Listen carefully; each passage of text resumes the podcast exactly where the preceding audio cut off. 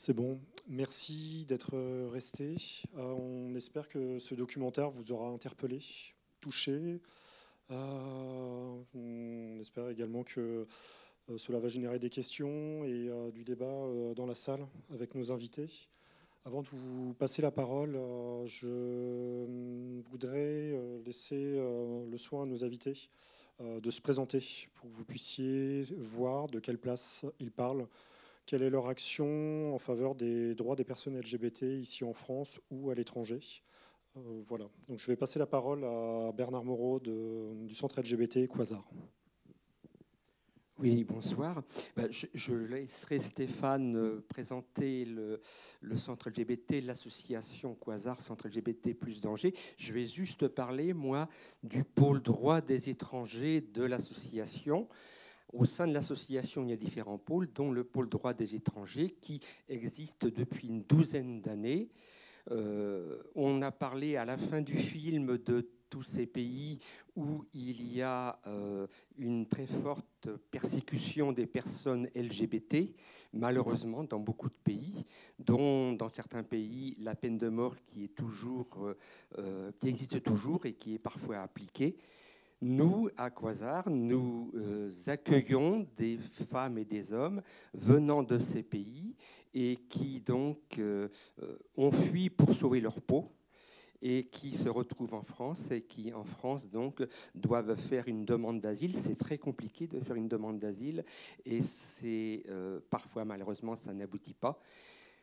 Dans notre association, depuis une douzaine d'années, on est arrivé à quasiment 500 personnes que nous avons accompagnées. Alors, euh, pas que pour le, droit d'asile, mais essentiellement, hein, dont une bonne partie ont obtenu tout de même leur statut.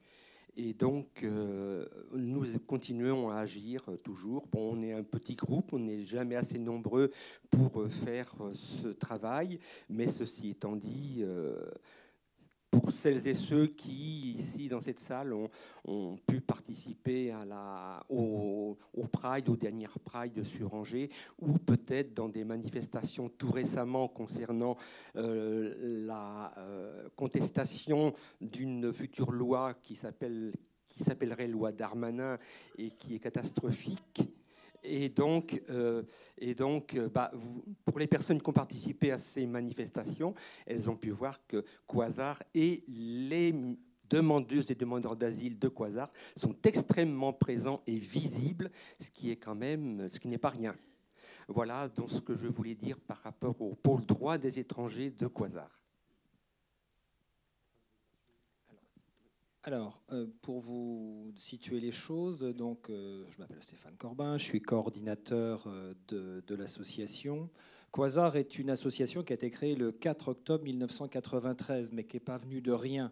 En fait, il y avait un groupe, alors on fait un peu d'histoire avec le film, donc très rapidement, il y avait un groupe non officiel, mais qui se réunissait quand même à Angers, du côté de la rue du Mail, me semble-t-il, le groupe de libération homosexuelle, le GLH. Puis il y a une association de fêtes qui s'appelait Querelle et qui a eu un fanzine, Querelle, l'œuvre de Jean Genet évidemment. Et euh, cette association de fêtes euh, avait son, fanzine, mais euh, parmi les trois créateurs, Nicolas et Arnaud voulaient vraiment s'engager, être plus visibles, alors que ce n'était pas acquis, hein, les droits n'étaient pas les mêmes, hein, vous, vous doutez bien. Et donc ils ont créé une association c'est très rigolo, les statuts tiennent en deux pages et la dernière ligne, il est écrit que les statuts ne pourront jamais être modifiés. Bon, depuis, je vous assure, on les a largement modifiés. Mais pour vous dire que quand ça a été créé, l'idée c'était de garder l'initiale Q parce qu'il y avait la phonétique, c'était un peu euh, youpi youpla boom, et surtout euh, c'était de garder ce sens de, querelle. Et donc, ils ont cherché un mot dans le dictionnaire. Il n'y avait pas des masses utilisables. Donc, il y avait un quasar, mais avec un NES donc euh, les trous noirs euh, qu'on ne voit pas à l'œil nu, mais qu'on devine par l'interaction euh, dans le cosmos de, de, ce qu'il y a dans l'univers. Et donc ils ont changé le S en Z parce qu'à l'époque, très américanisé, la mode Quasar The News et ainsi de suite, et Quasar est devenu l'association. On est la seule association LGBT à avoir ce nom-là, mais on n'est pas la seule association en France à porter ce nom-là, mais dans d'autres activités. L'association, elle, elle existe depuis 29 ans, bientôt 30 ans. On est organisé en pôle, euh, pour, en groupe, en commission, synonyme, euh, pour travailler plus efficacement. Le pôle droit des étrangers, le pôle juridique dont je m'occupe, le pôle éducation, formation, intervention en milieu scolaire et formation auprès euh, des professionnels de tous horizons, on a également le pôle Pride, puisqu'on a vécu euh, la marche des fiertés LGBTI euh, ce week-end. On a également euh, un pôle 15-25 ans, avec beaucoup plus de turnover, c'est normal parce que les jeunes partent pour faire leurs études. On a également d'autres activités qui sont naissantes, comme la question, par exemple, du bien vieillir, la question des seniors et tout ça. La santé n'a pas de pôle en particulier, mais on travaille en partenariat avec Aide et d'autres associations. On fait partie de la fédération LGBTI, dont on a été fondateur en, 2003, et euh, on œuvre dans ce cadre-là sur plein de thèmes divers et variés. Et puis, parmi les pôles, euh, il y a la Team Trans Inter, qui est le dernier pôle créé suite euh, au premier confinement et aux, questions et aux demandes très très très très nombreuses comme jamais on avait eu. C'est pas un cas spécifique à Angers, hein. tous les centres ont vécu ça. On pourra peut-être en reparler dans, les luttes à venir.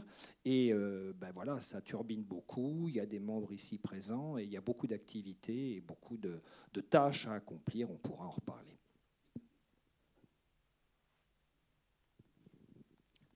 Merci.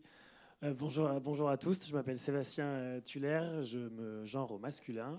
Je suis un activiste bénévole depuis longtemps sur les droits des personnes LGBTI. Et du coup, enfin, ma mission aujourd'hui, c'est d'être responsable de la commission OSIG à Amnesty France, OSIG pour orientation sexuelle et identité de genre. En gros, mon travail, c'est de coordonner les, actions, les campagnes, le plaidoyer d'Amnesty International sur les droits des personnes LGBTI+. Donc pour celles et ceux qui ne connaissent pas euh, forcément Amnesty, Amnesty c'est une ONG de défense des droits humains qui partage la vision d'un monde où chacun, chacune peut se prévaloir des droits garantis dans la Déclaration universelle des droits de l'homme. Et donc le, principal travail d'Amnesty, c'est d'enquêter sur le terrain pour documenter les violations des droits humains, documenter, euh, recueillir le témoignage de personnes, sur mathématiques, des personnes LGBTI+, qui sont persécutées ou, qui, ou dont leurs droits sont bafoués en France et dans le monde. Ensuite, c'est d'alerter l'opinion publique pour euh, agir et agir sur euh, les décideurs politiques, sur le gouvernement, sur le ministère des Affaires étrangères ou sur notre ambassadeur aux droits LGBT à côté, euh, pour que la France soit plus audacieuse et agisse de, manière forte et à la hauteur des enjeux actuels, parce qu'on aura l'occasion d'y revenir, mais c'est mentionné à la fin du film. il s'est passé plein de choses ces 50 dernières années, mais il reste encore beaucoup de choses encore à accomplir. Et la situation en France, elle est loin d'être exemplaire, et la situation dans le monde, elle est catastrophique. Et on arrive aujourd'hui à une situation de de stagnation, voire de régression, qui est particulièrement inquiétante.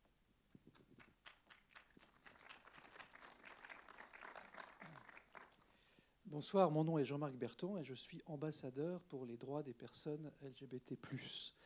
Dans le documentaire, dans le film, je crois que c'est Robert Badinter qui, qui, dit euh, que nous ne devons pas être des nantis de la liberté. C'est un peu la raison pour laquelle j'ai été euh, nommé comme vient de le dire euh, Sébastien Tuller, euh, ces 50 dernières années, des progrès extraordinaires, fulgurants ont été réalisés dans nos contrées, en Europe, en Amérique du Nord. voilà. Mais pour des millions de personnes LGBT dans le monde, être gay, être lesbienne, être une personne trans, c'est un destin tragique et euh, nous devons être euh, à leur côté dans le combat pour la dépénalisation de l'homosexualité. Il y a encore près de 70 pays qui pénalisent, criminalisent euh, l'homosexualité. Et puis à leur côté pour le plein respect de tous leurs droits, parce qu'il y a aussi des pays, autant une soixantaine, qui ne pénalisent pas, mais qui attaquent les droits des personnes LGBT, la liberté d'expression, d'association, de réunion. Et, évidemment, nous devons aussi défendre, défendre tout cela. Voilà, j'aurai l'occasion on aura l'occasion dans le débat de, revenir sur euh, cette situation internationale. Est-ce qu'une personne ou plusieurs personnes souhaitent intervenir, euh, poser des questions, réagir au documentaire ou interpeller les invités?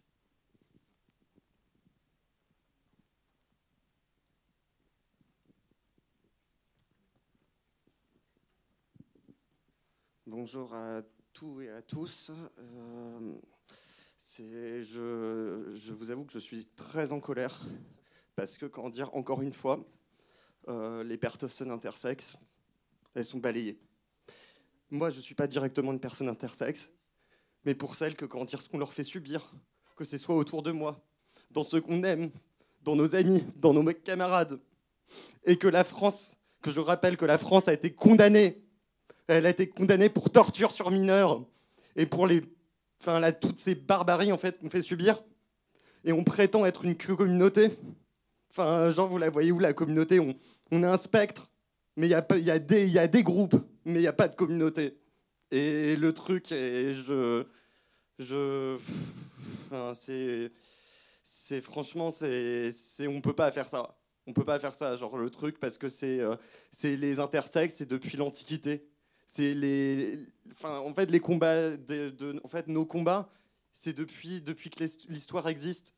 Donc en fait, genre, c'est tout est imbriqué. Et aussi, on n'a pas parlé des personnes bisexuelles. Et les personnes bisexuelles, je le répète, enfin je le rappelle, les personnes bisexuelles, elles se font tuer aussi. Les personnes bisexuelles, elles se font agresser.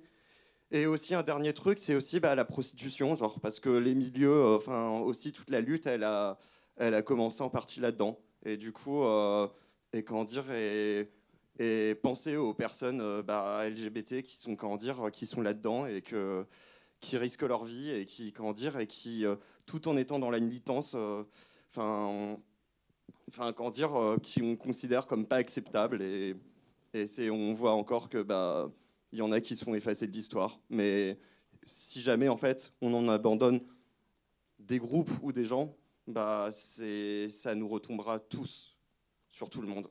Et parce que ce qui nous arrivera exactement la même chose si on lâche, euh, si on lâche un groupe, bah, on finira tous de la même manière.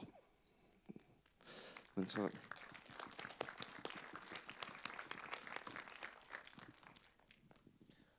Non, bah, merci d'exprimer cette, euh, cette, colère qui est largement légitime. Et effectivement, c'est enfin, les, personnes intersexes ne sont pas du tout mentionnées, mais à la fin, on finit sur les personnes trans et les personnes non-binaires. Et ça montre bien que dans, ces 50 dernières années, si on a acquis un certain nombre de droits grâce au courage euh, et à l'audace de, militants et de militantes euh, qui se sont battus de longue date, on voit bien que sur les questions trans et intersexes, il reste, il reste encore de c'est des années des années de lutte et c'est triste de se dire que effectivement si on regarde l'origine des émeutes de Stonewall les personnes qui étaient déjà mobilisées à l'époque il y avait déjà des personnes intersexes il y avait déjà des travailleuses et travailleurs du sexe euh, trans racisées qui étaient là à Stonewall et qui ont participé à ces émeutes et qui ont construit euh, bah, l'histoire de, ces marches des fiertés qui sont célébrées partout dans le monde aujourd'hui. Et donc euh, nos communautés ont invisibilisé à un moment donné certaines lettres du LGBTI+, et il est plus que jamais temps de se remobiliser pour euh, défendre les droits humains de tous et toutes sans, discrimination.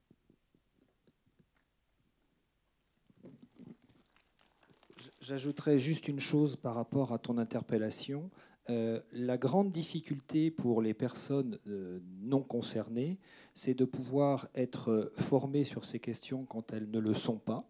Et donc c'est pour ça qu'il est important d'être en lien avec le CIA c'est-à-dire le, collectif intersexe activiste qui s'est rebaptisé, euh, puisqu'il s'appelait Alliés avant, mais on a bien compris qu'ils entraient dans un, engagement très, très visible et très politique. Ils ont énormément été soutenus euh, avec des, financements d'ILCRA, ils ont euh, diffusé des plaquettes d'informations qui sont extrêmement importantes, qui sont à disposition, on les a reçues comme beaucoup de centres.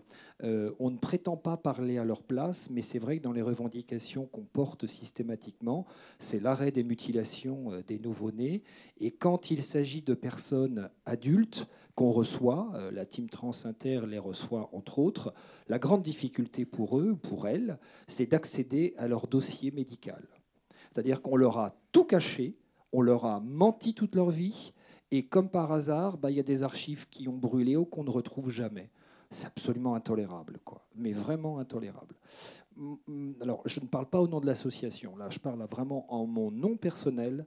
Je pense que le combat de demain, parce que c'est pas encore là, mais ça va arriver, ça va être vraiment parce que ce qui, les thématiques qui vont arriver dans les temps compliqués que nous allons vivre politiquement euh, dans les quelques années qui viennent vont forcément passer par euh, cette, non pas l'attaque de la binarité, mais la conscience que la binarité fait un mal incroyable à un certain nombre de personnes, alors que nous qui sommes binaires, ça ne nous ôtera rien. C'est exactement l'histoire du pacte, c'est exactement l'histoire du mariage. Quand on l'a obtenu, on n'a rien retiré à qui que ce soit. Eh bien, je pense que c'est par les personnes intersexes, même si récemment, malheureusement, la Cour européenne des droits de l'homme n'a pas donné suite à une plainte euh, pour une mention de sexe neutre en France. Mais ça, il faut que ça soit retravaillé, ça va être retravaillé. C'est pas possible que, que ça n'arrive pas. Et c'est par le, cas des personnes intersexes que ça aidera toute la société d'ailleurs à mieux vivre, mais aussi surtout les personnes transgenres ou les personnes non binaires, parce qu'on les a pas citées, mais les personnes non binaires ont aussi beaucoup de difficultés à pouvoir vivre au quotidien. Et ce que tu disais tout à l'heure par rapport aux personnes intersexes, c'est capital et c'est une part de notre avenir et de nos combats, c'est certain.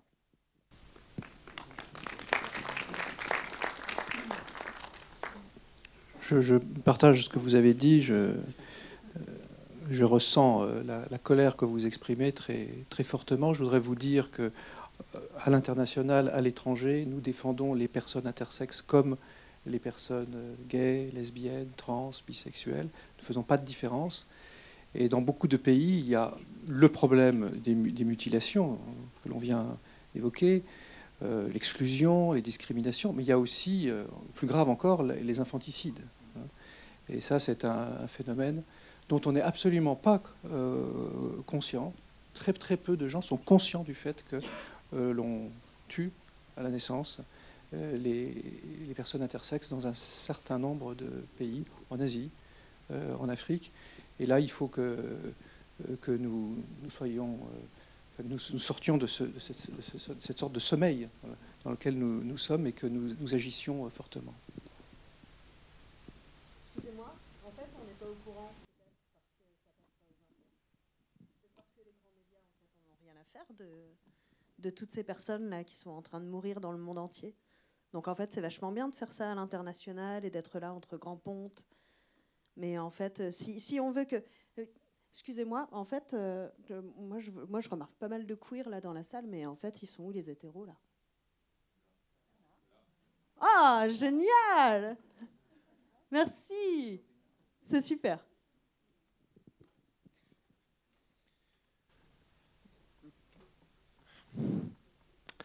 Alors moi j'aurais une remarque et une interrogation pour, pour Monsieur Berton en fait. Parce que je viens de lire votre profil LinkedIn pendant, euh, pendant qu'on regardait le, le, film. Et vous dites agir dans le sens d'aider les personnes LGBTI, euh, et euh, ceci aussi en tant que directeur du cabinet de Marielle Schiappa. J'aimerais vous interpeller sur les deux dernières lettres du sigle LGBTI.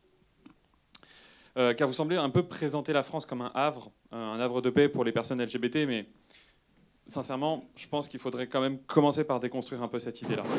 Euh, en tant que femme transgenre, euh, je peux co-constater une hypocrisie de votre gouvernement concernant la situation des personnes trans, euh, dont vous êtes censé défendre les droits à l'international, peut-être, mais aussi et avant tout chez nous, parce que au final, il se passe aussi des choses ici. Il est troublant, vraiment troublant, de voir que des membres du gouvernement comme Aurore Berger en 2022 se retrouvent à rencontrer des personnes comme Marguerite Stern et Dora euh, ce qui renvoie toujours, toujours une image de la communauté trans qui est laissée pour compte et reléguée comme des citoyens et des citoyennes de seconde zone. On en a marre de ça. Il faut vraiment que vous le compreniez. On en a marre. Alors, moi, j'ai une question à vous poser, enfin même plusieurs. Est-ce que vous pouvez donner des explications sur le comportement de votre gouvernement vis-à-vis de ces questions-là?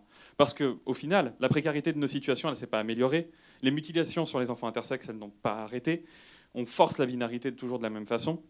Les agressions sur les personnes transphobes, ne sont toujours pas comptabilisés correctement. La garantie de l'IVG euh, est excluante des hommes transgenres et l'accès aux soins est toujours désastreux. Euh, à titre personnel, je suis obligé de faire importer des hormones. Donc moi, j'aimerais comprendre pourquoi, euh, là, quand vous en parlez, vous parlez de la France comme d'un havre, comme de quelque chose qui serait une espèce de combat fini ou quoi que ce soit. Mais ça me semble d'une hypocrisie vraiment totale quand on voit ce à quoi on est confronté tous les jours en tant que personne trans. J'aimerais que ça soit bien entendu et bien compris de, la part de votre gouvernement, surtout si vous êtes effectivement à la direction du cabinet de Marlène Schiappa. qui n'est pas non plus sans chose à reprocher. J'étais euh, dans ce cabinet, je n'y suis plus depuis un certain temps, depuis assez longtemps. Euh, je suis chargé de, l'international, pas euh, de, la politique nationale en matière de protection des droits des personnes LGBTI. C'est Isabelle Rome, la ministre de l'égalité, qui est en charge de, cela. Néanmoins, je, je, travaille à l'international, je, vois des situations différentes. Je vais dans des, institutions internationales, je vais à l'Union européenne, au Conseil de l'Europe, je parle avec des militants euh, du monde entier, euh, des responsables d'ONG comme Amnesty, euh, et voilà, je, constate que la France n'a pas, sur tous les sujets, une image positive. Et il y a, deux sujets qui me reviennent régulièrement. Il y a effectivement l'accompagnement, la transition, les, personnes trans. Et puis il y a euh, les mutilations euh, euh, sur les, bébés, les petits-enfants intersexes. Et je n'ai pas, en, restant dans mon rôle, c'est quelque chose que je n'ai pas manqué de dire à mes collègues qui sont en charge des politiques nationales. Il me semble que ce sont, il y a là deux sujets sur lesquels il faut, il faut, il faut avancer. Je partage je partage votre, euh, euh, vos attentes. Je pense que la, déjudiciarisation euh, du parcours de transition et l'arrêt effectif des, mutilations sur les, petits-enfants intersexes sont, sont, sont, inévitables. Il faut, il faut aller vers ces, vers ces, vers ces pas en avant. C'est une, une, position personnelle hein, que, je, que je vous exprime.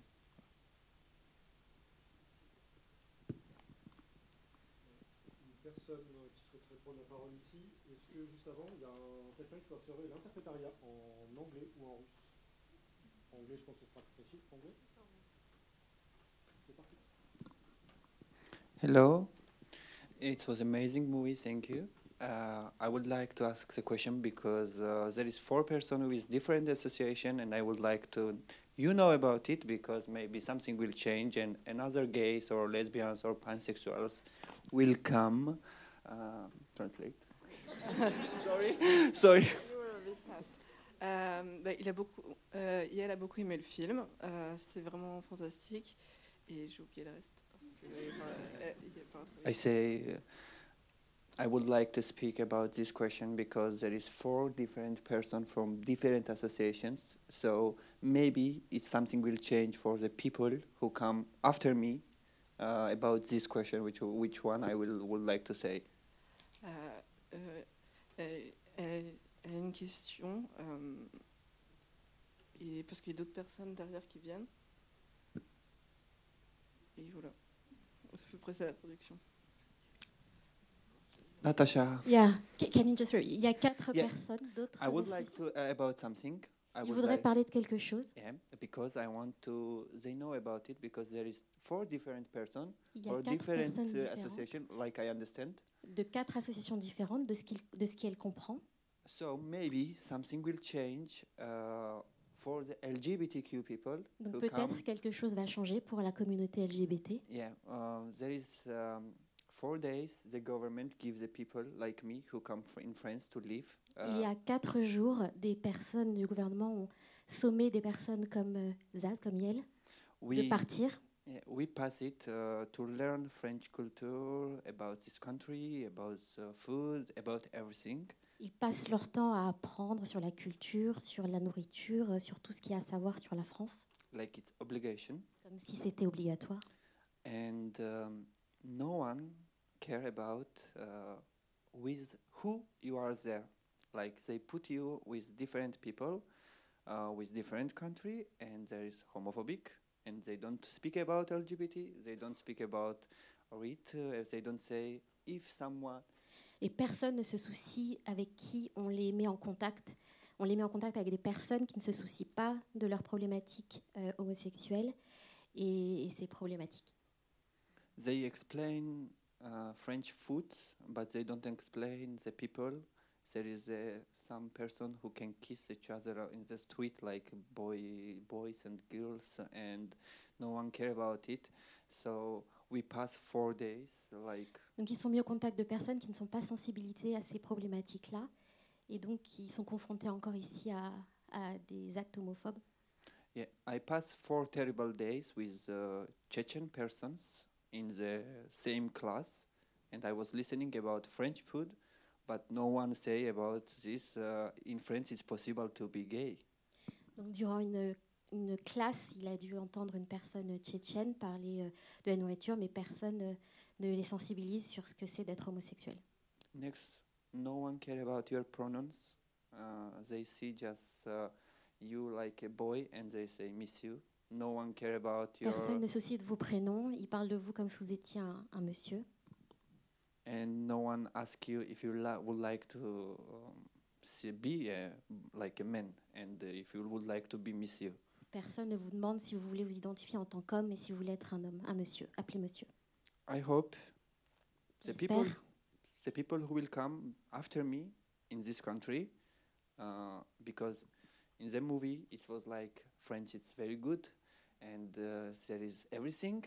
and J'espère que les gens qui viendront après moi dans ce pays, parce que dans le film, on semble dire que la France, c'est très bien, It is good, but c'est bien, mais I hope they will uh, change something these four days, these terrible four days, because for some people it's very, very stressful, like me, because I pass four days uh, to talk about food, about French tradition uh, with the homophobic persons, and no one care about it, even the government. Thank you. j'espère que les choses vont changer parce que je viens de passer quatre jours catastrophiques avec des gens euh, homophobes et j'espère vraiment que les choses vont changer. Merci.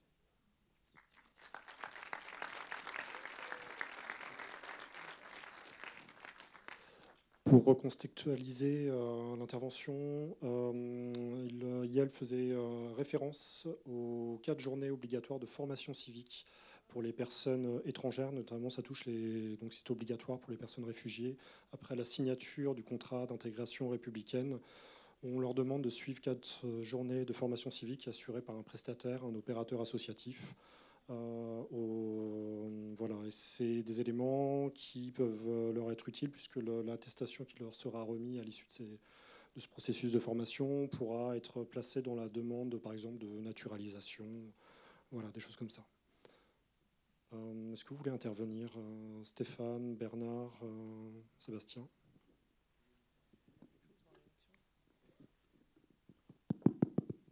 Oui, ben, ça n'est pas très étonnant ce, ce qui vient d'être dit. Euh, on, on le remarque aussi, euh, bon, par exemple, dans les. euh, moi, je vais, je vais parler un petit peu, ça, ça me fait penser à, à l'OFPRA. L'OFPRA, c'est l'administration qui décide d'accorder ou pas le statut de réfugié. À l'OFPRA, nous, euh, Quasar, on connaît bien parce qu'on fait partie de la petite poignée d'associations habilitées pour euh, accompagner les gens physiquement à l'entretien. Donc on est là, on est témoin. Et euh, en sachant que quand on est là, les gens qui travaillent à l'OFPRA ont tendance à faire attention. Donc, imaginons quand il n'y a pas de témoins lors des entretiens, et c'est le cas dans l'écrasante majorité. Eh bien, euh, oui, euh, euh, à l'OFPRA, également à la CNDA, la Cour nationale du droit d'asile, pour ceux qui ont un rejet de l'OFPRA, il y a parfois des questions, des réflexions, des comportements des personnes de l'OFPRA ou de la CNDA qui, vraiment sont, choquants. Moi, je me souviens avoir être présent lors d'un entretien où euh, la personne qui posait des questions euh, semblait, comment dirais-je, euh, c'était du harcèlement, c'est-à-dire qu'elle a posé dix fois la même question, elle revenait au bout d'un moment sur la même question, elle essayait de piéger le demandeur d'asile. Un demandeur d'asile qui est évidemment, comment dire, euh, euh, stressé, qui a du mal à exprimer les choses, euh, avec un interprète qui traduit pas forcément correctement. Et donc là, il y a vraiment un manque de respect, un manque de considération vis-à-vis de la personne telle qu'elle est, comme, elle est, euh, un, non-respect de, sa culture, de, de ce qu'elle va, de ce qu'elle peut exprimer. Euh, il faut lire aussi les comptes rendus des entretiens où on n'est pas présent. Euh, moi, j'ai été choqué par certains entretiens.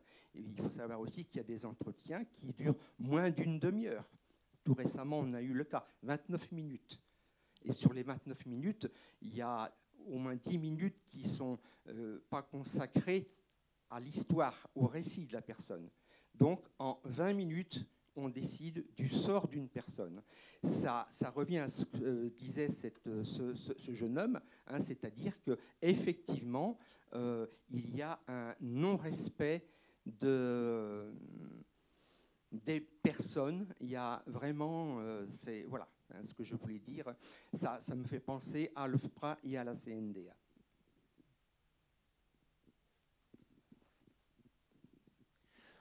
Merci, merci pour, ton témoignage et ça permet de rappeler qu'effectivement, ça a été dit à la fin du, documentaire, aujourd'hui, il y aurait environ 66 pays qui pénalisent les personnes homosexuelles dans le monde. Cette persécution des personnes homosexuelles, elle s'élargit à tout le spectre des personnes LGBTI+. Et donc souvent, une des seules solutions, enfin c'est pas, même pas un choix, c'est de fuir les pays dans lesquels on est euh, persécuté, poursuivi, arrêté, arbitrairement torturé ou condamné à mort dans 11 d'entre eux.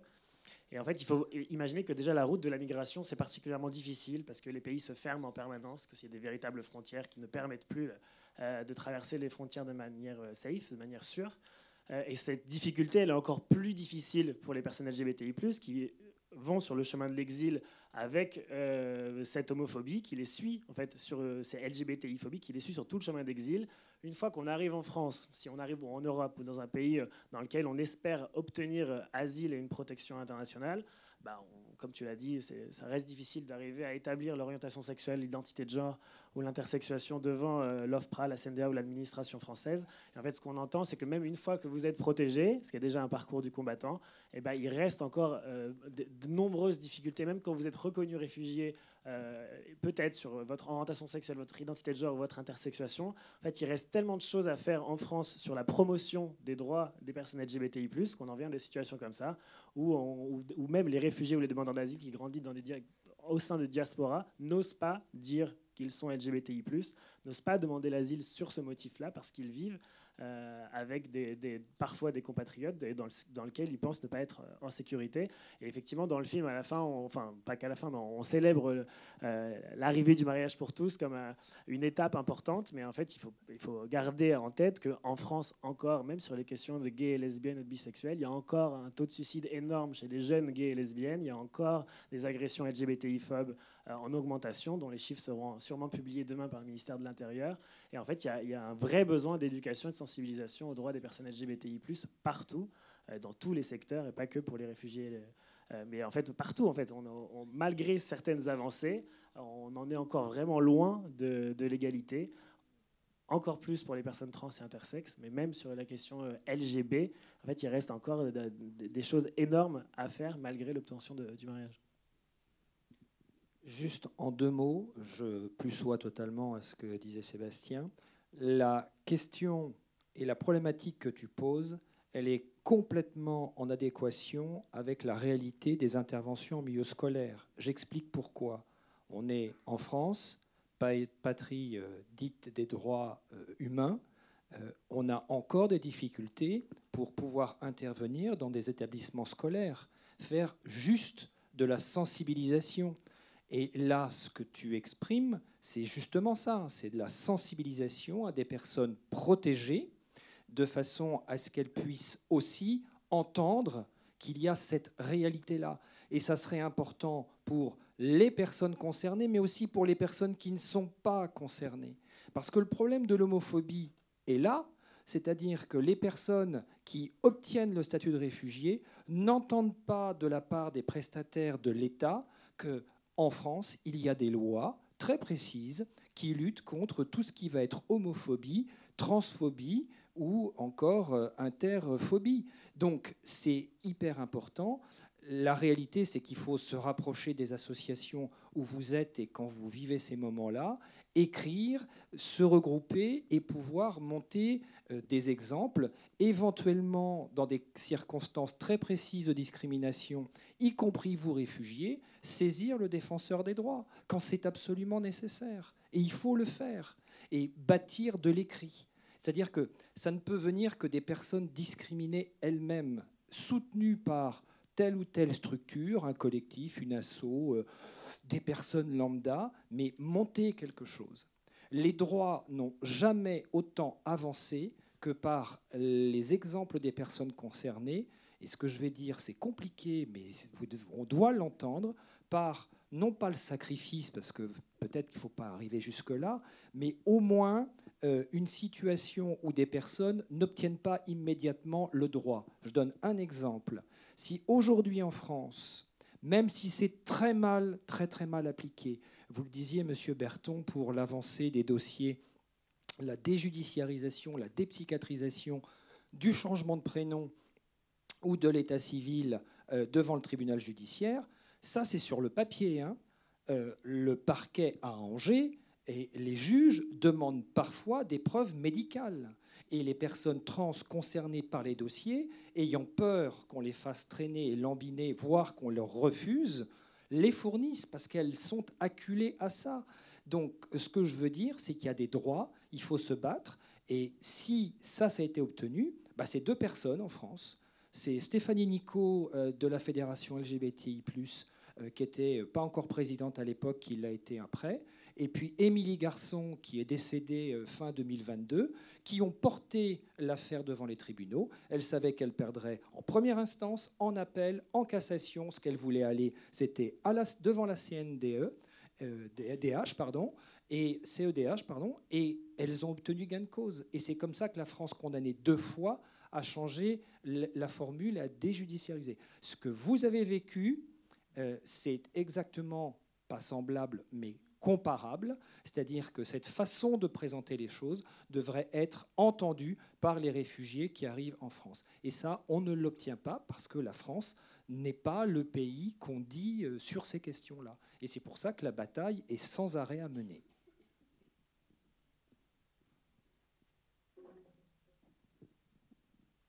Bonsoir. Je suis là. Euh, du coup, Bernard et Stéphane, bah, je vous soutiens un peu dans vos témoignages, même si euh, je suis pas. Du coup, je suis dans le pôle euh, Team Transinter de Quasar. Je suis un peu moins lié aux questions liées à l'accueil des réfugiés. Cependant, en fait, en, en révisant, parce qu'en tant que personne trans, on doit toujours être un peu expert de la médecine, du droit et de petites choses comme ça, pas grand-chose quoi.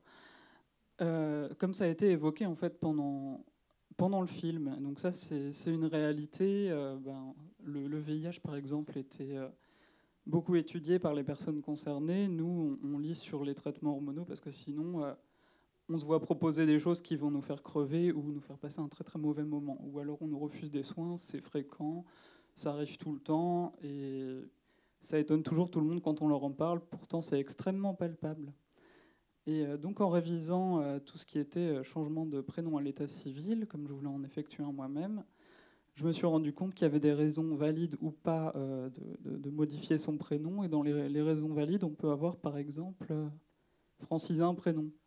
Mais par contre, on ne peut pas avoir changé son prénom pour que ça corresponde à des idées religieuses, par exemple. Bon, j'ai trouvé ça intéressant comme différence. Bon, c'est plutôt quelque chose qui est prévu pour être islamophobe, je pense, en l'occurrence. Mais euh, à la base, je regardais pour me défendre moi-même et je me suis rendu compte que ben, c'est relativement intersectionnel ces questions et qu'en fin de compte, on, joue avec les institutions et c'est très très important de, les considérer en, tant qu'association. C'est ce qu'on fait, c'est-à-dire qu'on essaye de jouer avec la loi, de la faire bouger, d'en faire des références parce que parfois on a des, des textes qui sont très intéressants. Nous, on utilise souvent ceux de la DILCRA ou, du défenseur des droits, en fait, pour faire valoir des droits. Pour, euh, je ne sais pas, euh,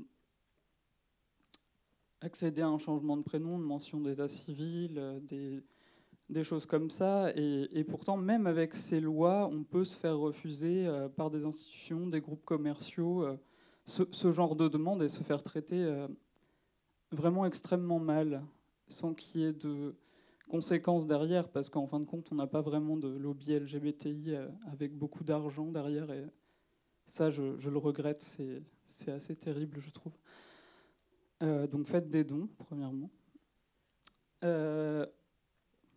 Donc ça, c'est l'aspect euh, institutionnel, et c'est vrai que du coup, euh, pour les assos et les collectifs, il y a aussi un aspect euh, communautaire, social, d'autosoutien. C'est-à-dire que, par exemple, nous, avec la team Trans Inter, on a des temps où on se retrouve, et on se rend compte que les personnes concernées de, tout ce spectre-là, quand elles se retrouvent, parlent, se sentent moins seules et se disent, tiens, en fait, c'est peut-être pas de ma faute, ou je suis pas faible. En fait, tout ce qui est problématique de suicide, c'est on se suicide pas parce qu'on est gay, trans ou autre Souvent, c'est parce qu'on est euh, harcelé par des personnes dans la rue. Il y a deux jours, il y a dix personnes qui euh, m'ont agressé dans la rue. Euh, j'étais avec ma copine. C'était des, fascistes connus. Bref. Ça arrive, ce genre de choses. Et le problème par rapport à ça et aux institutions, aux organisations, c'est qu'on va nous dire pourquoi vous n'avez pas été allé voir la police. Bon, parce que la police, quand vous y allez en étant LGBTI, surtout T, ils vont vous mettre en garde à but, en garde à but. ils vont vous abuser. Ils vont vous dire que vous êtes euh, un travelot, une tapette, des trucs comme ça. Ils vont pas prendre votre euh, plainte. Ils font pareil avec les femmes victimes de, VSS, hein, concrètement. Donc il y a des lois qui sont écrites, mais bon, il y, a, des erreurs de parcours, il y a, des difficultés qui font que ça fonctionne pas bien et que des, agressions à caractère transphobe, c'est pour le moment, si c'est reconnu, reconnu comme agression homophobe, alors qu'en réalité, il ne s'agit pas nécessairement de ça. Et en fait, s'entend euh, sur ce spectre euh, s'ajoute bah, est-ce qu'on est une personne qui est, blanche, bourgeoise ou pas, euh, quelle apparence on a, et ça, ça, précarise plus ou moins. Et du coup, quand on parlait des nantis, bah, je pense que c'est effectivement important de garder cette notion en tête et que peut-être à un moment, même dans une communauté LGBTI, on peut se dire qu'on est assez à l'aise et pas voir qu'on a des voisins qui sont en train de se faire exterminer en fait, concrètement. Euh, il y a pas mal d'autres choses à dire, mais après, euh, c'est bien d'agir, ça peut être désespérant. On essaye vraiment de le faire, de parlementer. Euh, de dire avec des gens qui vont vous présenter leur pédigré politique pendant 30 minutes que c'est bien et qu'on comprend qu'ils veulent être bienveillants, mais que là, du coup, il s'agit d'agir et ce serait bien qu'on leur apprenne pas des trucs que nous, en, communauté, on, sait depuis un moment, mais qu'eux, ils n'ont pas l'air de... Ils n'ont pas l'air de réaliser comme étant quelque chose de, de très palpable alors que ben, ça écarte de l'emploi, ça écarte de logement, ça écarte de recevoir euh, une lettre à la poste ou un colis à la poste. Euh, ça ouvre à plein de choses qu'on n'imagine pas et que sur les contrôles d'identité, certaines personnes euh, vivaient déjà depuis un moment parce qu'elles sont noires, arabes, des choses comme ça en fait. je vais arrêter de parler et vous souhaiter une bonne soirée cependant.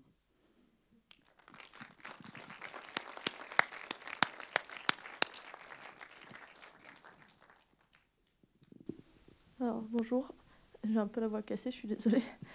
Euh, euh, moi, je, bon, apparaître d'accord avec la personne euh, qui vient de parler avant, en fait, je voulais juste dire une chose, c'est qu'il y a l'un de vous qui a parlé il, y a quelques minutes, juste après l'autre personne qui a parlé là au milieu, et juste après qu'elle et que cette personne-là a dit qu'elle vient de passer quatre jours et qu'on l'appelait monsieur, vous avez dit cette personne, ce jeune homme.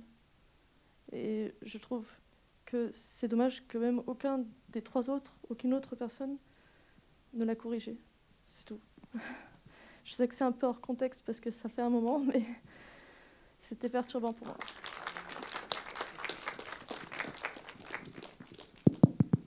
Oui, je, m'excuse totalement. Ce qu'il faut savoir aussi, c'est que bon bah là, euh, bon, je n'entendais pas forcément très bien la traduction et euh, d'où on est, on vous voit également pas très bien parce qu'on a les les lumières euh, dans, dans les yeux. Ceci étant dit, effectivement, je m'excuse tout à fait d'avoir dit cela.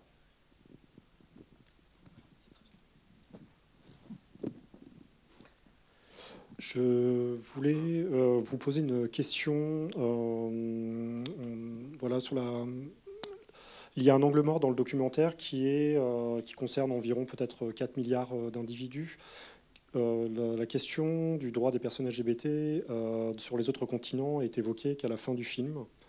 Est-ce que vous pouvez faire un, je sais que c'est pas facile, mais en quelques minutes, un rapide panorama des tendances à travers les différents continents des droits des personnes LGBT. Euh, il était question à un moment d'une 70 pays euh, qui euh, criminalisent plus ou moins l'orientation sexuelle ou l'identité de genre. Et enfin, je voulais poser la question plus largement des exilés LGBT qui, depuis 25 ans, sont présents sur le territoire français et qui posent un défi pour les pouvoirs publics. Euh, donc je voulais poser la question à M. Berton sur euh, comment, euh, quelles préconisations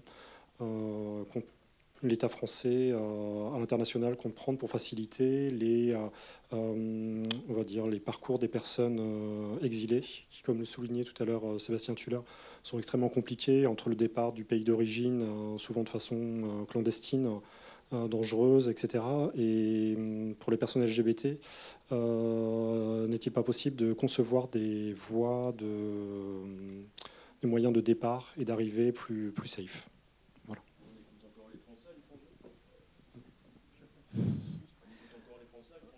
Ça dépend où.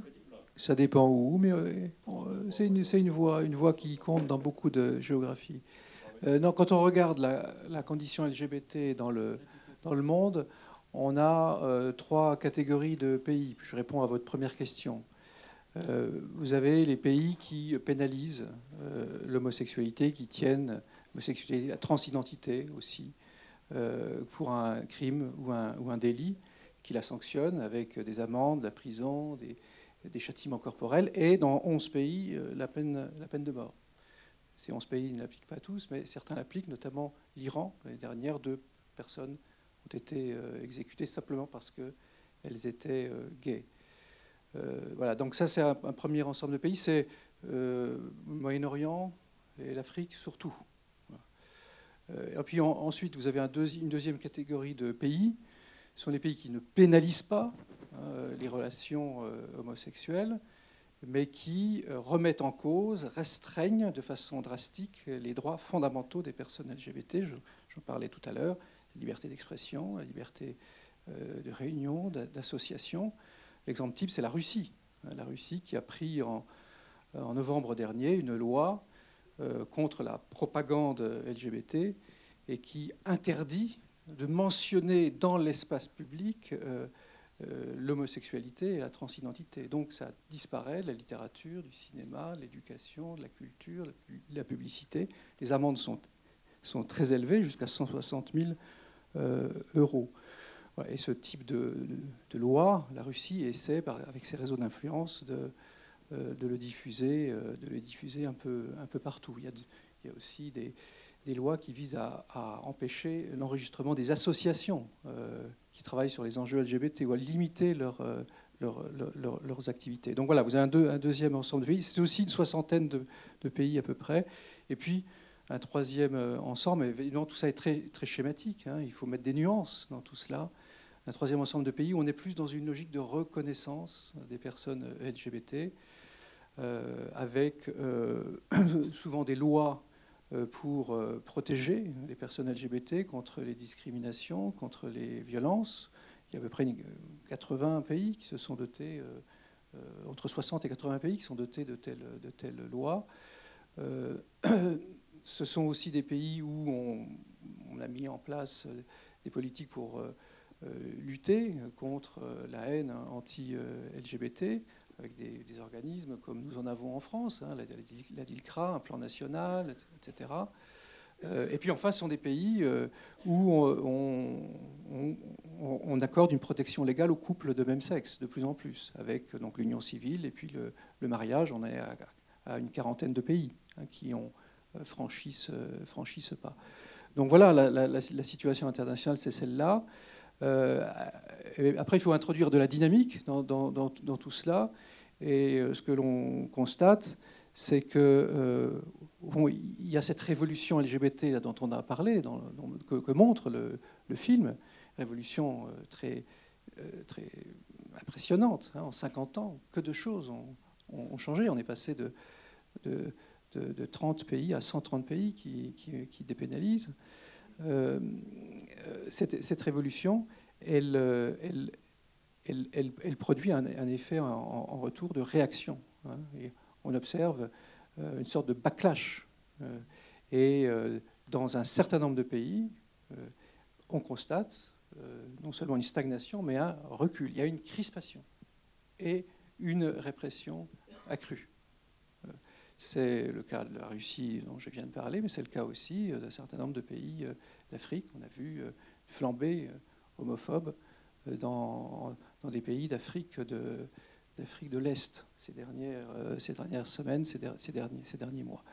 Et puis en, parallèle de cette, répression accrue, il y a le développement d'un narratif extrêmement dangereux euh, autour des valeurs euh, traditionnelles qui fait euh, des, personnes LGBT une menace. On présente, dans, un discours qui est de plus en plus idéologique, dans, dans un certain nombre de pays, les personnes LGBT comme une menace, une menace pour la société, une menace pour la civilisation, une menace pour la famille. Et euh, on sait bien que la, violence des, euh, des, des, des, des, paroles précède hein, la violence des actes, et donc ce discours est, est, extrêmement dangereux et nous préoccupe beaucoup. Moi, je voulais juste ajouter une chose, c'est que il ne faut pas non plus oublier qu'il y a un certain nombre de pays où la législation ne sanctionne pas les, les relations homosexuelles ou la transidentité, mais où la société, y compris dans les familles elles-mêmes, hein, euh, réprime réprime l'homosexualité, réprime, réprime la transidentité. Et donc, il ne faut pas s'arrêter juste à la législation. Dans un certain nombre de pays, il n'y a pas besoin de loi euh, anti-LGBT pour que la population, avec le soutien de, de l'État, euh, persécute les personnes LGBT.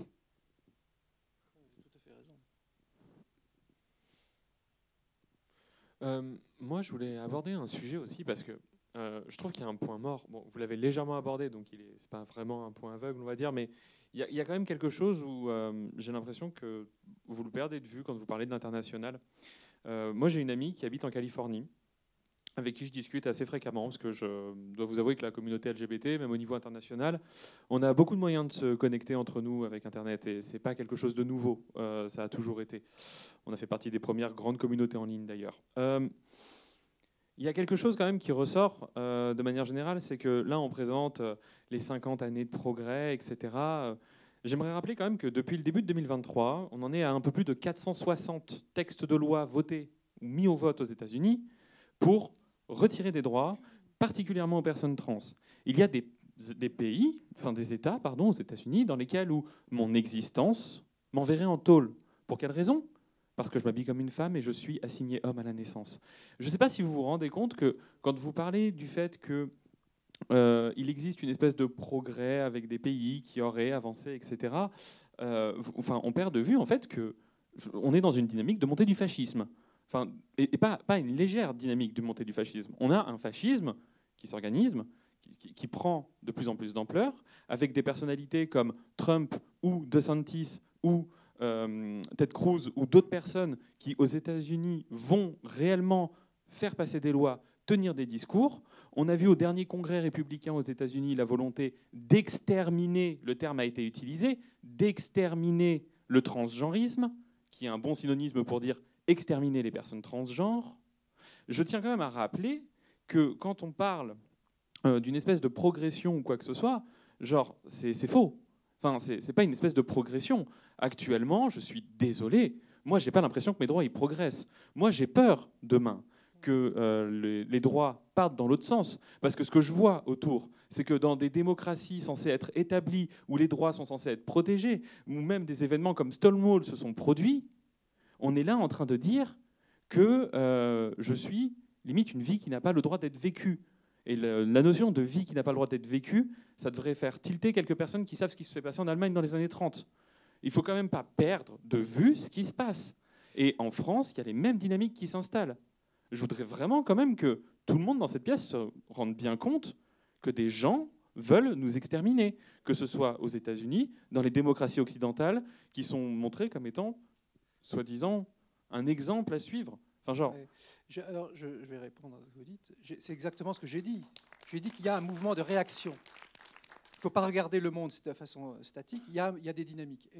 Il y a aujourd'hui un mouvement de réaction face à la, révolution LGBT. Et cette réaction, elle est présente euh, à l'étranger, mais elle est présente euh, hors du monde démocratique, mais aussi dans les démocraties.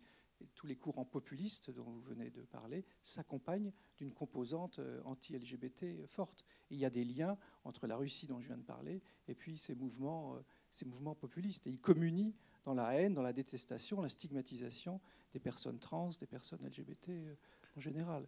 Et c'est présent, oui, aux États-Unis. Euh, heureusement, le niveau fédéral, le niveau fédéral est, euh, voilà, le niveau fédéral ne fait rien, hein. je suis désolé. Il y a certains États où on considère qu'on est à 7 sur 10 sur l'échelle du génocide. Hein. Enfin, il y, a quand même, c'est une réalité. On n'est pas, euh, on n'est pas sereine ou serein sur ces questions-là. Hein. Oui, tu as, tout à fait raison. Et en fait, quand on parle de, stagnation, mais de régression des droits des personnes LGBTI dans le monde, y compris en Europe, enfin partout, c'est surtout cette rhétorique euh, transphobe, cette critique anti-genre, cette critique, euh, enfin cette rhétorique critique à l'égard du genre, c'est tous ces mouvements anti-genre qui s'attaquent aux droits des femmes et aux droits des personnes LGBTI partout et qu'on retrouve au Brésil, aux États-Unis, en Europe, en Pologne, en Hongrie et aussi en France. En fait, toute cette rhétorique TERF, ou comment on veut l'appeler, transphobe, elle, imprègne nos esprits, et surtout face au manque de sensibilisation et de compréhension des identités trans en France, il y a plein de personnes euh, qui, euh, vu qu'on instrumentalise les droits de l'enfant en majorité, euh, ont peur, tout d'un coup, on recrée une panique morale, comme on l'a fait pour l'homosexualité par le passé. Maintenant, on s'attaque aux personnes trans, on fera sûrement la même chose pour les personnes intersexes. Et c'est sans cesse la même roue qui, qui, s'enchaîne. On, a on dépénalisé l'homosexualité, euh, on a enlevé l'homosexualité des maladies mentales à l'OMS, puis on a dû attendre euh, de nombreuses années pour qu'enfin la transidentité soit enlevée d'une certaine manière des maladies mentales à l'OMS pour qu'on pathologise l'intersexuation. Et en fait, on voit bien que toutes ces lettres LGBTI+, qui font communauté, euh, en tout cas dans les, luttes et dans le droit, euh, on ne le retrouve pas. Il y, a, certaines avancées qui ont avancé et d'autres qui reculent, voire qui sont largement attaquées de manière ostensible euh, et violente.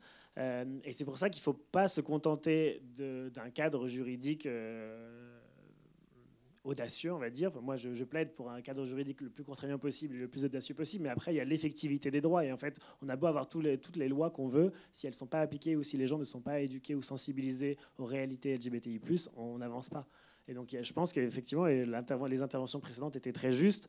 Euh, on peut tous et toutes agir euh, à notre niveau pour euh, déconstruire les préjugés, les stéréotypes, réagir aux discours toxiques, normaliser l'utilisation des pronoms, revenir sur quand des personnes sont mégenrées. Je pense que ces actions individuelles, elles sont hyper importantes parce qu'au moins, c'est hyper concret. Au quotidien, on peut tous et toutes agir. parce que si on ne le fait pas, personne ne le fera pour nous.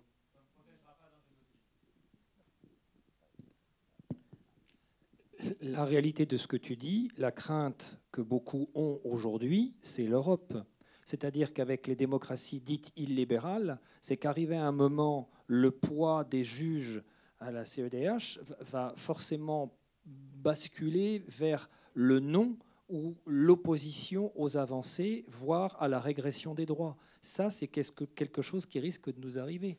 En France, le débat de 2027 a commencé Quand tu vois Le Point, Laurent Vauquier qui parle et qui titre dans, dans son interview de décadence, on a notre Anita brillante française de la campagne qui arrive. Et ça ne va être que ça, mais vraiment que ça. Comment répondre à ta question Ça ne te protège pas d'un éventuel génocide bah, c'est évidemment la pleine conscience et, l'aide et des alliés et des personnes concernées, et de se battre sur le terrain du droit, mais aussi de la défense euh, pure et simple des personnes et des individus et des systèmes politiques, parce que sinon on n'y arrivera pas et ça ne sera pas possible. Oui, bonjour. Euh, je voulais vous poser une question. Quels sont vos liens avec les autorités euh, religieuses, euh, que ce soit en France ou en Afrique ou dans les territoires ultramarins? Parce qu'il me semble quand même qu'on peut pas. on parle des mouvements populistes qui sont réels, mais les comment dire, les mouvements religieux sont, très puissants. font du, du, social et font de l'éducation religieuse. Et euh, parmi cette, enfin, au sein de cette éducation, il y a souvent une ostracisation de tout ce qui pourrait être effectivement euh, de l'ordre de la non-hétérosexualité. Et je trouve qu'on garde un, grand silence aujourd'hui sur, euh, sur cet aspect des choses. Donc ça, c'était ma première question. Et la deuxième chose aussi, je reviens d'un week-end que j'ai passé donc, dans, le, dans le Val-de-Loire avec un, un couple d'amis gays. Et euh, je suis quand même euh, très euh, malheureusement, enfin un peu, surprise parce qu'on a mené des combats ensemble il y a une vingtaine d'années. Et puis je m'aperçois que contrairement à moi, eux, ils les, ont abandonnés. C'est-à-dire qu'en en fait, ils se sont fortement bourgeoisés, qu'ils évoluent dans des milieux extrêmement privilégiés, qu'ils sont nantis, qu'ils n'ont aucun problème d'argent, et que du coup maintenant ils prennent leur retraite à la campagne et euh, mis à part la préoccupation de leurs chiens qu'ils viennent adopter, euh, je trouve qu'ils sont très éloignés des causes humaines. Donc je suis revenue, j'étais furieuse. Et euh, ce que j'avais envie de vous dire, c'est que avant de commencer à essayer de convaincre les autres de la, la bonne légitimité, je dirais, des droits, il faudrait déjà commencer par sa propre communauté, la réveiller un peu et leur dire que c'est comme tout.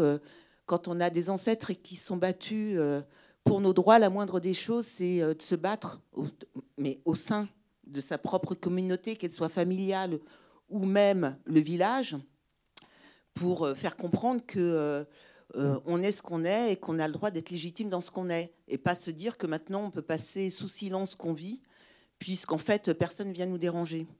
Voilà.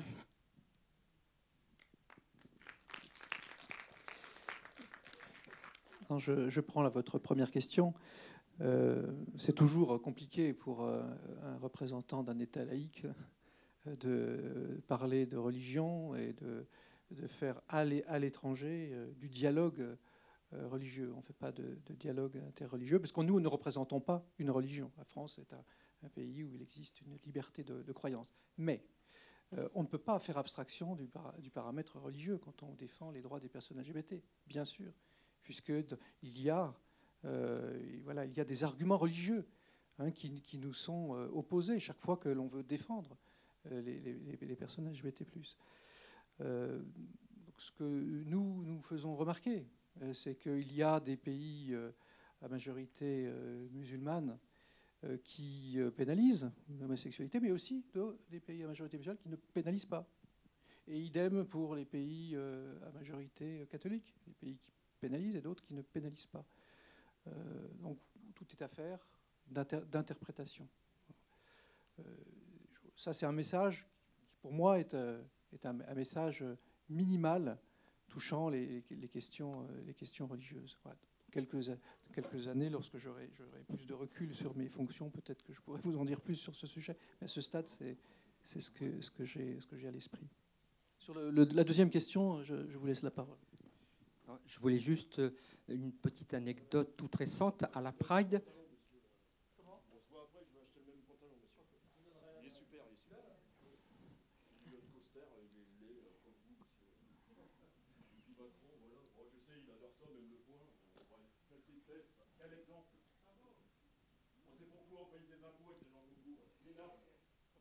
Bien. Je voulais juste euh, donc euh, une petite anecdote euh, au moment de la Pride concernant les religions. Il y a une personne qui a participé à la Pride, de demandeuse d'asile, qui ensuite m'a montré un petit tract qui était distribué visiblement donc en marge de la Pride aux personnes à certaines personnes qui passaient. C'était le tract d'une communauté, une secte religieuse, moi je dirais, quoi, hein, qui donc invitait à, des rencontres, à des réunions, notamment pour combattre les addictions et les addictions sexuelles. Je répondrai juste. Pardon? Ah, pardon. Euh, juste sur les religions, euh, il ne faut pas oublier que, euh, évidemment, droit de croire ou de ne pas croire est complètement respecté et respectable. Mais il y a des mouvements hein, très engagés euh, en France. Il y a David et Jonathan, euh, qui est, je crois, la plus ancienne association LGBTI euh, qui existe, sinon pas loin derrière la première. Mais vous avez des structures qui sont nées récemment avec la promotion pour la loi contre les thérapies de conversion, c'est-à-dire rien à guérir. Vous avez des gens que vous avez vus sur les plateaux qui se sont épuisés à venir expliquer, mais il y a un travail de fond. Je pense à Jean-Michel Dunant de la Communion Béthanie qui rencontre des évêques et des archevêques euh, et, qui fait passer un message où lui dit, alors je n'ai pas de, mérite puisque je le connais très bien, c'est un ami personnel, mais qui, lui dit une chose absolument essentielle, c'est tant qu'on ne reviendra pas théologiquement et avec euh, des, fondements solides et sérieux sur ce catéchisme de l'Église catholique, pour ne parler que de, celle-ci, euh, ça ne sera plus crédible ni entendable, parce que ce n'est plus entendable aujourd'hui. Je pense à Ludovic Mohamed Zayed, avec son travail d'imam euh, libéral, où il a ouvert une mosquée et il n'a pas le discours qu'on peut entendre en ce qui concerne l'islam. C'est un, c'est une islam, un islam très ouvert et qui, qui, est ce qu'il appelle lui-même inclusif, au point qu'il a ouvert un abri, il reçoit les demandeurs d'asile musulmans entre autres, mais pas que apparemment. Donc il y, a ce travail de fond-là, mais ça ne s'entend pas. Je veux dire, ça ne, se, ça ne se connaît pas, ça ne se partage pas beaucoup, et comme c'était dit tout à l'heure, souvent les médias ne s'y intéressent pas. Mais c'est un travail de fond qui est fait. Jean-Michel, il n'y a pas plus tard qu'il y a dix jours, est allé euh, en Suisse invité par une paroisse pour justement parler de l'inclusivité et toutes ces questions-là, il a fait face à une fronde et à des, chrétiens euh, qui sont venus euh, spécialement prier dans la chapelle où devait se passer la célébration pour les empêcher de célébrer. Donc ils sont allés dans une autre crypte. Mais, et le curé a posé une parole très claire, très nette et très précise. Mais n'allez pas chercher plus loin. Hein. À Angers, à Saint-Jean, quand ils ont fait une célébration œcuménique avec tous les cultes, vous avez euh, des, jeunes de, l'Alvarium et compagnie qui sont allés se planter euh, dans le cœur et qui sont venus perturber la, manifestation. Le problème, c'est que l'archevêque, enfin l'évêque, pardon, ici nous n'avons qu'un évêque, euh, n'a rien dit, n'a rien fait, n'a pas fait évacuer. Arrive un moment, il faut poser des actes. Ben, ce n'est pas posé. Et des, chrétiens catholiques ou musulmans ou euh, juifs LGBT existent. Le Betaverim, c'est une, aussi une très ancienne association. Donc tout ça, ça existe, mais c'est pas encore le mouvement de fond, quoi. Et on sait que l'Église catholique est en bien piteux état avec euh, toutes les affaires qu'on connaît. C'est pour ça que, voilà, vraiment, elle a rien à venir nous dire sur ces questions-là. Il faut aussi citer le nom de Shams, qui est une association qui regroupe des, des, euh, des personnes de confession musulmane. Oui, alors bonsoir. Euh, avant d'aller faire dodo, je voulais vous poser vraiment une question. Euh, je, voulais vraiment remercier hein, pour euh, l'organisation de cet échange, votre présence, mais je suis un peu perturbée par le film. Je le trouve à la fois bien et, en même temps, je crois qu'il a été produit en 2019. complètement dépassé aujourd'hui dans sa lecture de l'histoire des luttes LGBT. Après, c'est certainement c'est une histoire de ressenti aussi, mais et c'est biaisé. Euh, parce que je suis née euh, assignée femme, mais la majorité des intervenants, est-ce qu'on voyait essentiellement, pour moi, c'était des hommes cis blancs. Il y a eu certes, et pas, il y a eu certes des petites parenthèses sur la présence de personnes racisées, en effet, dès le début des luttes, sur le, soutien et voire même des fois les initiatives qu'ont lancées des, des, associations lesbiennes. Mais c'était vraiment très petit. Il y a notamment la présence de Marie Jobonnet qui a un discours un peu transphobe quand même, par moment. Un peu, oui, voilà, merci. donc, en gros, là, je voudrais avoir votre retour sur la nécessité de. Bah, on parle beaucoup d'intersectionnalité, de convergence des luttes. Euh, et, là, en fait, j'ai l'impression que c'est très atomisé. Et pour le coup, ce film passe complètement à côté d'une nécessité aujourd'hui pour euh, essayer de faire, euh, faire face à bah, toute la montée du radicalisme de partout, donc voilà, dont sont victimes toutes les, toutes les minorités. Voilà, j'aimerais bien votre retour, j'aimerais bien votre retour, Sébastien Tuller. On vous a pas trop entendu parler. Euh, je suis d'accord, d'accord euh, avec toi. Je trouve que ce documentaire, il a quand même une utilité de revenir sur l'histoire de lutte et ce qui s'est passé ces dernières années, mais il se focalise grandement sur les gays blancs et les droits qu'on a gagnés ces dernières années. Mais il montre, du coup, je trouve qu'il symboliquement, il montre aussi tout, ce qu'on n'a pas fait. Euh, et effectivement, vu le, le, moment et l'augmentation de la rhétorique euh, transphobe, anti-genre euh, en France, en Pologne, en Hongrie, dans le monde, bah, effectivement, on, s'est mentionné vraiment à la fin que les prochains, enjeux, ce sera la transidentité et la non-binarité, alors qu'en fait, c'est déjà maintenant. En fait, c'est déjà maintenant que euh, les personnes trans sont harcelées, discriminées, assassinées en France euh, et dans le monde. Et, donc, euh, effectivement, je trouve que c'est déjà un peu daté, mais symboliquement, ça montre aussi, et ça rejoint un peu la question précédente sur l'abandon de certaines... certaines personnes au sein même des communautés LGBT. Moi, ça fait plus de dix ans que je milite. J'étais à Tours, au centre LGBT de Tours, avant, on n'était pas très loin. Euh, et tu étais déjà là. Euh, mais quand je suis arrivé, donc c'était au moment du mariage pour tous, et il y a vraiment beaucoup de personnes qui, avec l'obtention du mariage, ont arrêté de militer. Et aussi beaucoup parce qu'ils étaient épuisés, parce que ça a épuisé quand même beaucoup de militants et militantes, et que le, euh, le secte, le monde associatif LGBT euh, français, parce qu'il n'y a pas de, lobby, euh, il est entièrement bénévole. Et donc, en fait, c'est des burn-out à burn-out et on perd des militants en permanence, des militants et des militantes en permanence. Euh, et je trouve qu'effectivement, cette question du mariage, avec l'obtention du mariage qui était du mariage égalitaire, qui était une nécessité, une urgence, et symboliquement, ça, on arrivait à une égalité dans la loi qui a normalisé un certain nombre de couples. Euh, bah, les, identités, queer se sont aussi beaucoup hétérosexualisées. Et en fait, on a perdu dans le, militantisme LGBT euh, aussi beaucoup de choses, beaucoup de retard. Et qui fait qu'on a aujourd'hui, je trouve, un, gap énorme entre toutes les avancées qu'on a obtenues pour les personnes homosexuelles, lesbiennes et bisexuelles, et tout le retard qu'on prend pour les personnes trans, non-binaires et intersexes. Et je pense qu'effectivement, les prochaines, années, euh, les enjeux d'aujourd'hui, c'est c'est celle-ci, en plus des questions du racisme que tu, que tu mentionnais justement, qui ne sont pas du tout euh, ou vraiment légèrement euh, abordées, alors qu'effectivement, aujourd'hui, quand on parle d'asile, quand on parle de, la loi Darmanin, quand on parle de... c'est les personnes racisées, migrantes, euh, précaires qui sont les plus touchées et qui, subissent les plus les oppressions intersectionnelles. On va arrêter le débat.